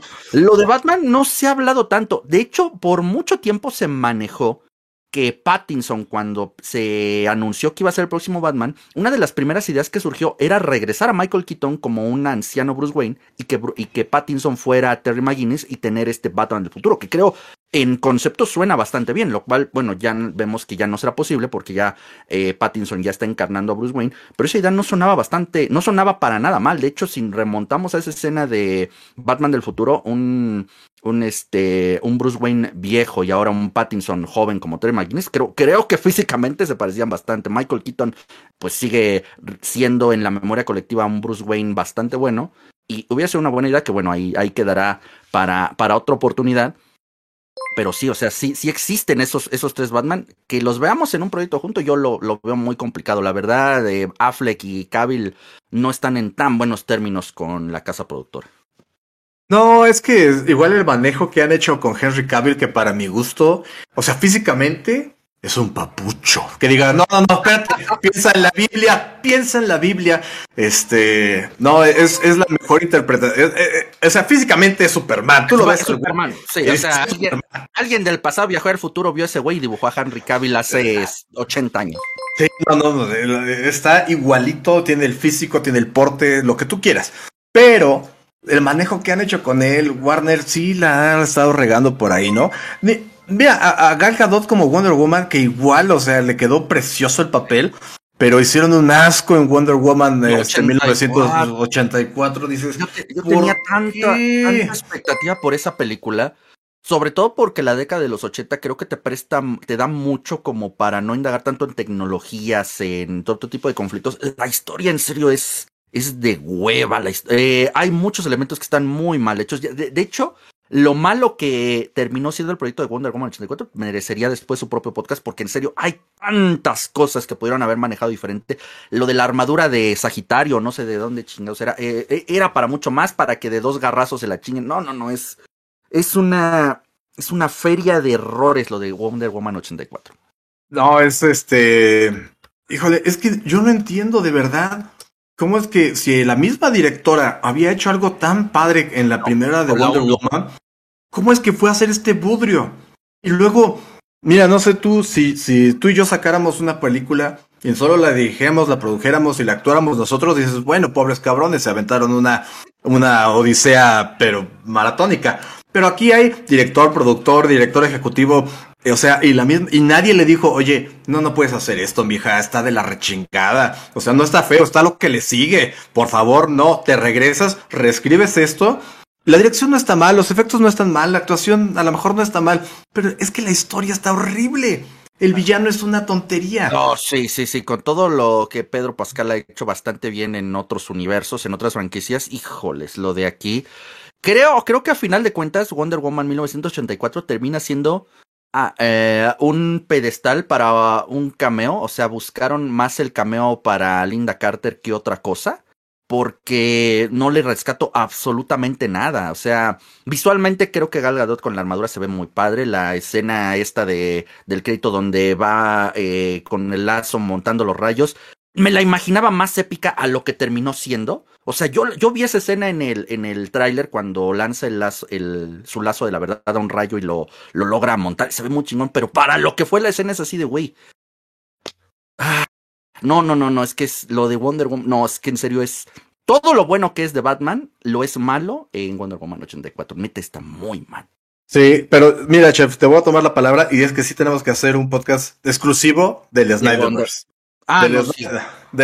para incluir todas las, las este, discúlpeme, pero basuras que han hecho con, con algunos personajes, incluida la Liga de la Justicia, y en mi muy personal punto de vista, la Liga de la Justicia, este, Snyder Cut, también cae en esta categoría, pero bueno, ya hablaremos después. Ya hablaremos después. Porque eh, en resumidas cuentas, la verdad nos gustó, nos gustó Batman. No hay muchas cosas, o sea, lo mencionamos a lo mejor esta escena post créditos del Joker que es como que un, un anuncio que no iba, o sea, la verdad a mí y, compartimos, era innecesario, o sea, no, no, no, no le aporta nada a la película, es que es eso, no le aporta, es una película larga, Y esta escena, por un minuto, dos minutos que dure, no le aporta nada. Entonces, finalmente te lo puedes quitar. Eh, finalmente puedes sacar una versión extendida, Director's Cut, con media hora más. La gente la vamos a ver, porque la vamos a ver.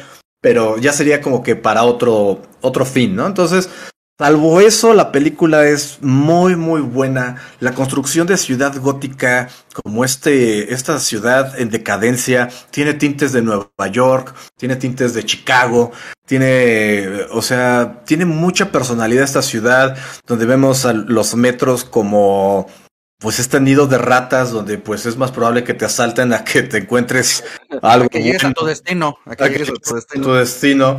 Entonces, está muy bien caracterizado todo. De verdad que el diseño de producción, el batimóvil, oye, esa escena de eh, que, que, vemos donde explotan los camiones y al final sale de entre las llamas para embestir al... Hijo, es, es muy buena, o sea, no, no es el batimóvil típico que estamos acostumbrados con, con este Tim Burton ah, o, con, o, con eh, ¿sabes cuál me gusta mucho a mí en lo personal? El de Val Kilmer. Porque es un oh, batimóvil. poco bueno que tiene, sí. Ajá. Es un batimóvil que incluso diseñó H.R. Giger. El, dise ah, el, el de Alien. El de Alien. Eh, eh, su idea era hacerlo como que muy orgánico. Ya, ya ves cómo es su, su arte de, de, de, señor. O era, perdón. Porque ya, sí, sí, ya, falleció. ya falleció. Ya está en otro plano, pero eh, entonces por eso es que tiene estas ondas así como de. como como de garras, no sé, como que envuelven al motor y por eso se ve a través de, de, de la cubierta el motor, porque quería que se fuera algo orgánico como vivo. Eh, desafortunadamente, pues la película no hace el mejor implemento de este elemento, eh, como de otras muchas cosas, ¿verdad? como de Robin o como de los batipezones, pero no, no, no, no, no, horrible. este batimóvil se siente, se siente que alguien lo puede construir, o sea, a lo mejor si Toreto se dedicara más a sus carros en lugar de hacer mamadas, este podría sacar un batimóvil, ¿no? Entonces, qué bueno que no le metieron referencia, ¿eh? De que ya cuando lo choca que le diga el, el pingüino, ¿por qué me alcanzaste? Tuve fe. No, no, no, qué bueno que lo omitieron. Oh, que le dijera, este, ¿por qué luchas contra el crimen? Eh, porque lo importante es la familia. La familia. Al final de cuentas, digamos, es el origen de Batman, ¿no? Pero no, no, no, no, no. Sí, sería real. Ya me hiciste pensar en un, en un eh, Vin Diesel Batman, güey. No, no, no, qué horror. Me voy a tener que quitar esa imagen de la mente. Bueno, si ya tuvimos a Affleck, que no tengamos a Vin Diesel, ya. Ya, aparte hay cierto cantante latinoamericano que no quiero decir su nombre que dice que quiere ser el primer Batman, Maluma. Ay, no, no, no, no, no, no, ni le des alas, por favor. Pero bueno. o, James Bond, y yo digo, neta, no sabes ni de qué estás hablando. O sea, Bond es, es británico, sí o sí, y Batman, pues es gringo, sí o sí, o sea. o sea, el, origen del personaje no puede cambiar. Las circunstancias sigue, tienen que ser iguales porque si no deja de ser Batman. Y fíjate que eso es algo padre, porque finalmente, como bien dijiste, decías al principio de este podcast, eh, se lo saltaron, ¿no? O sea, ya la gente ya sabe que mataron a sus papás, ya sabe que el niño lo vio, ya saben que el güey entrenó por 20 años para convertirse en este ser que va más allá de, de la superación personal, que su único superpoder es su propia determinación. Eso dijeron, ya la gente ya lo sabe, güey, ya no lo muestres, ya sigue con la historia, ¿no? Entonces, a lo mejor los de Nolan, eh, Batman Begins, pues sí iniciaba como que del año cero. Ahorita ya es dos años adelante. Entonces ya es como que a lo mejor la siguiente película ya es cinco años adelante. Ya no tiene que ser este el día de mañana después de que termina la película. Y sabes qué es, es lo que me gustó. Me gustó mucho que es autoconclusiva. O sea que a pesar de que sí te, da muchos hints, muchas pistas de que va a continuar, porque la historia de Batman va a continuar o debe continuar, la película termina y no te quedan dudas. O sea, no dices, ay, ¿quién habrá sido? O, ay, ¿cómo va a seguir? No, no, no, ya. O sea, el pedo del acertijo, pum, se resolvió. Eh, este. Sí, te preguntas cómo va a continuar la ciudad después de esto, pero finalmente. Puede pasar, ¿sí? No, no, no necesita que te hagan una película más sobre esto. O sea, termina la historia del, del pingüino, termina que le van a sacar una serie, pues qué padre, pero el, su historia ahí, ahí acabó.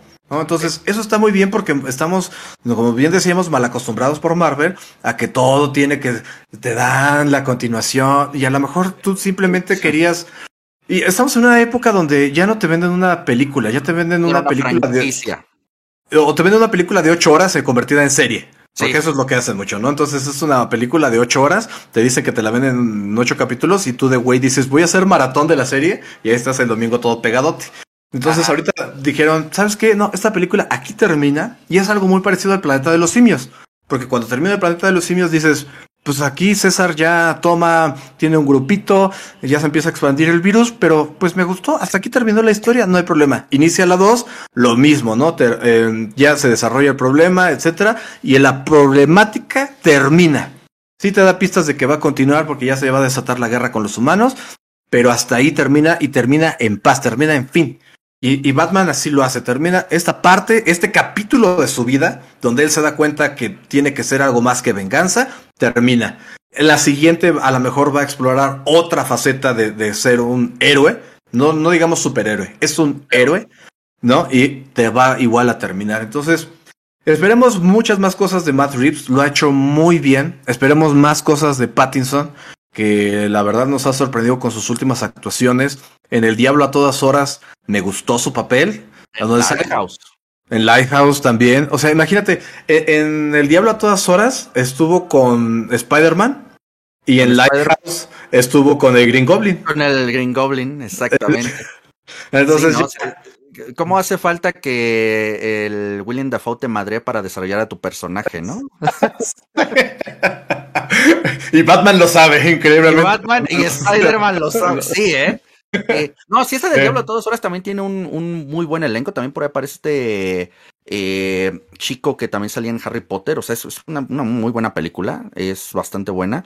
Y te digo, sí, creo que sí ayuda mucho para ya por fin de eh, quitarle el estigma a Robert Pattinson de hace muchos años, que digo, no es nada nuevo en el ámbito del cine, o sea, esto de que un personaje se, estigmatice, ya sea por un mal personaje o por un buen personaje, dura por toda la vida, que le pregunten a Luke Skywalker, eh, a Mark Hamill, si ha logrado quitar a, al personaje de hace como 50 años, Digo, desgraciadamente así es. Si tienes una buena impresión, digo, la gente sigue amando a Mark Hamill como Luke Skywalker. Hay mucha gente que le seguirá recriminando a Robert Pattinson su etapa de Crepúsculo, pero creo que con cada buen proyecto que esté realizando y Batman es, yo creo que hasta ahora me atrevería a decir su mejor proyecto eh, ya post eh, Crepúsculo.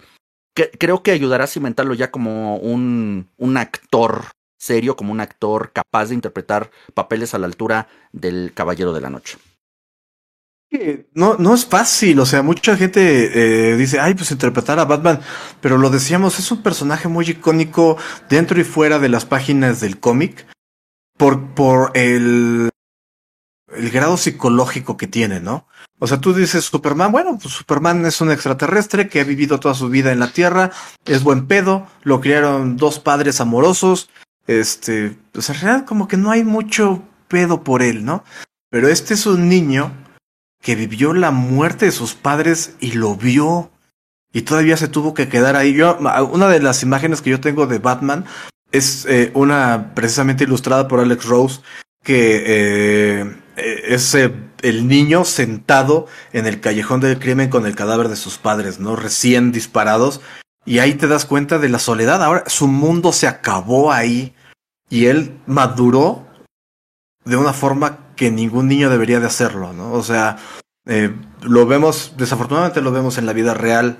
Ahorita lo vemos con la guerra eh, en, Ucrania, donde a lo mejor niños pierden a sus padres, pero la, la imagen de este niño que eh, decide convertirse en algo más que un hombre es fuerte. Y interpretarlo de manera como lo hace hoy Robert Pattinson, no lo hace cualquiera. Digo, hemos tenido a Val Kimmer, hemos tenido a George Clooney y hemos tenido a, Ben Affleck, que en lo particular tampoco me gusta su interpretación.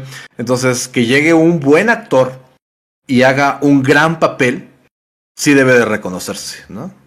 Sí, totalmente de acuerdo. Ahí en esa parte te digo, bueno, cada uno respondiendo a lo que Batman era en esa época, a, Batfleck, a, a Ben Affleck le toca este Batman eh, en un universo de DC que te digo donde Batman empieza a quedarse atrás en cuanto a relevancia, eh, hablando de la Liga de la Justicia, o sea, cómo compites con Superman, con Darkseid, con los dioses, con los nuevos dioses. Entonces sí lo sacan un poco de contexto, entonces le toca a este Batman que tiene que enfrentar monstruosidades que normalmente no tendría que enfrentar lo de, lo de George Clooney sí es de veras de lamentarse. Lo de, lo de Val Kilmer creo que su película es muy desafortunada por otros elementos. No creo que él eh, lo haya hecho así tan, tan, tan, tan mal como, como un George Clooney o algo así. Creo que son más bien las circunstancias alrededor de, de, esa película de Batman. Te digo, o sea, lo de, lo de Jim Carrey como el, como el Riddler, híjoles. Es que, bueno, Jim Carrey, que en realidad es alguien que me cae muy bien, pero su carrera también de actor no es así como tan destacable. Tiene dos o tres películas muy buenas como es eh, Eterno Resplandor de una mente sin recuerdos. El número 23 no me gusta del todo. Creo que, creo que de sus mejores proyectos está la de Sonic. Porque le permite ser como es todo un desmadre, como le permite ser todo irreverente y le queda al Dr. Eggman. El, trató de ser esto el Joker, pero tú no ves al. Perdón, trató de ser el Riddler, pero tú no ves al Riddler. Tú ves a Ace Ventura, ves a todos sus eh, a Dom and Dumber con este traje verde y la verdad no queda en el universo de Batman. Sí, yo creo que ahí a, lo mejor es este fue muy temprana su inclusión. Veíamos a un Jim Carrey que venía a ser el rey de la comedia con este Lawyer Lawyer, bien lo mencionado, Me, Myself and Irene, que creo que fue posterior al Reader de, de Schumacher, pero o sea, venía de hacer papeles cómicos y en lugar de encaminarlo a un, a, un Riddler serio, fue así como de, este, no, tú, tú sé tú mismo. Tú sé tú. Tú, tú, tú, tú sé lo que a la, a la gente le gusta que seas. Porque incluso eh, este Jim Carrey se ha metido en problemas por expresarse como es él, por decir que no le gusta la fama, por eh, tratar de hacer papeles más serios como los que tú has mencionado, y la gente dice, no, es que a mí me gusta el Jim Carrey que hace payasadas. Y el mismo Jim Carrey dice, pues es que a mí no me gusta todo el tiempo hacer payasadas. Entonces, ese, ese acertijo fue muy payaso porque a lo mejor fue un fanservice de Jim Carrey, no del Reader.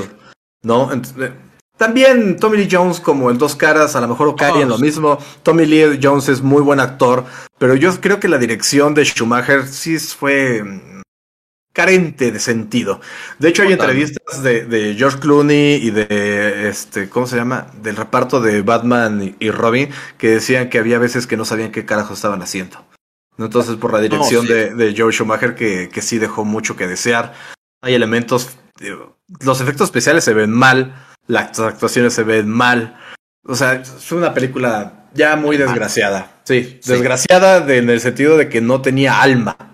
Totalmente. y creo que eso es lo que hace ya años después que la de Nolan yo recuerdo eh, los días anteriores, bueno, los días previos cuando se empezó a hablar del nuevo proyecto de Batman, o sea, la gente todavía tenía muy presente estas desafortunadas representaciones y decían, híjoles, ahí van a echarle más tierra a Batman y viene el proyecto del Caballero Oscuro y se dan cuenta que era algo totalmente diferente y creo que por ahí es donde viene el boom, porque se dan cuenta que se podía hacer algo bien, se podía hacer algo con buena producción, con buen diálogo, con buena actuación, con buen cast eh, sin exageraciones, porque este Batman de Schumacher creo que trataba de aludir, eh, eh, trató de combinar un poco la estética de Burton con las payasadas del Batman de Adam West, o sea, era, era una combinación que no iba a dar, era una combinación que nunca iba a cuajar, pero él lo intentó, y ya después Nolan se lo quita, ¿saben qué? Vamos a hacer las cosas de este modo. Y bueno, tenemos la trilogía que, que creo sigue vigente como una de las mejores representaciones de héroes o de cómics en, en, la pantalla grande, ¿no? Ahora tenemos una nueva. Afortunadamente, DC puede decir que tiene otra de estas grandes representaciones, que es el Batman de Pattinson. Y bueno, esperaremos qué más nos trae esto. De, lo de Marvel igual después sería bueno hacer otra eh, plática porque así como hay cosas muy muy buenas, hay cosas también muy muy lamentables. La, eh, la estrategia esta de, de, Marvel, que creo que sí fue muy ambiciosa, 10 años de películas donde la verdad no todas aportaban, yo siempre lo he dicho, tú le quitas a Thor al universo Marvel y no pasa nada, las películas de Thor son terribles. Para la, cierta calidad que yo nos, nos, había manejado tal vez con un Iron Man 1, lo de Thor, o sea, tú ves Thor 1, 2 y 3 y en serio es así de, güey, que estoy viendo. Y no hablemos de Thor Ragnarok porque me enojo, pero bueno. Bien, pues también ese es otro tema. La verdad es de que Marvel ha dejado su huella en el cine. Eh, lo ha vuelto. Si ya eran relevantes los cómics, es que mucha gente dice, es que eh, Marvel puso al cine, al cine de superhéroes. No, no, no. El cine de superhéroes lo empezó DC con el de Tim Burton. A pesar de que ya había películas más viejas. Superman de Christopher Reeve.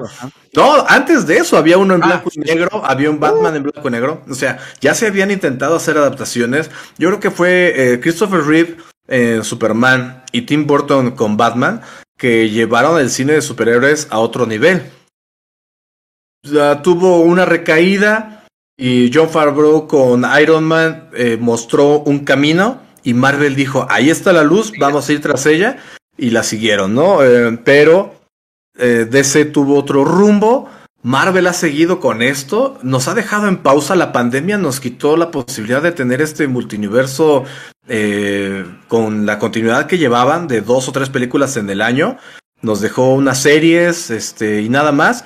Y ahorita ya vamos a, ya tuvimos la, la continuación de Spider-Man, ahorita vamos a tener la continuación de Doctor Strange, que se me hizo buena película, o sea, un superhéroe que está más enfocado a lo espiritual y a la magia, está diferente, ¿no? Este, pero bueno, ya hablaremos después de eso.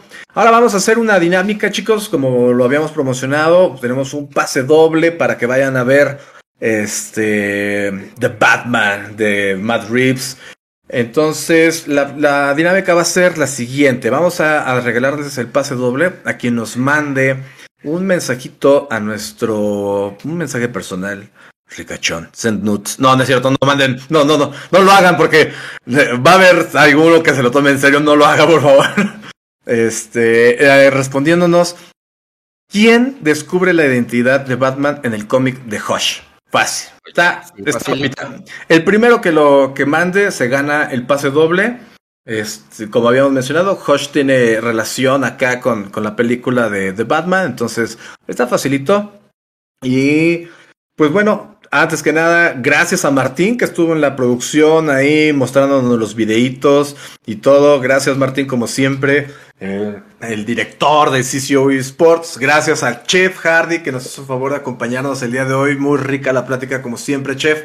Gracias a todos los que estuvieron en el chat, gracias a todos los que nos están oyendo en alguna de las plataformas, en Spotify, en Apple, o nos están viendo ahí en YouTube en la repetición de este querido podcast. Les agradecemos todos sus comentarios que nos puedan dejar para seguir mejorando y también déjanos los, los comentarios de algo que quieran que hablemos en el futuro. Tenemos pendiente el Snyderverse, tenemos pendiente el Marvelverse.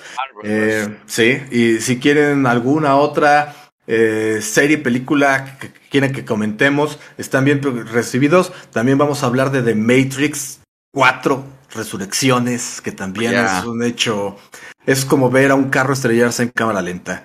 Entonces, sí, la verdad es que sí. Sí, entonces, pues, de Dragon Ball, sí, también podemos hablar mucho de Dragon Ball. Este, ahí podríamos hacer hasta uno de Dragon Ball Super y uno de Dragon Ball GT. Oh, oh sí. bueno. Pero bueno, pues gracias chicos. Les estamos viendo en la siguiente entrega la próxima semana. Les mando un saludo, chef. Nos vemos, carnales, y vayan a ver Batman. Bueno, si se van a ganar el pase, espérense porque igual y la vende grapa, pero si no, véanla si no la han visto, es una gran película. Sí, muchas gracias, espero no haberles espoleado nada, espero que les haya gustado todo, y bueno, nos estamos viendo la próxima semana. Nin. Bye.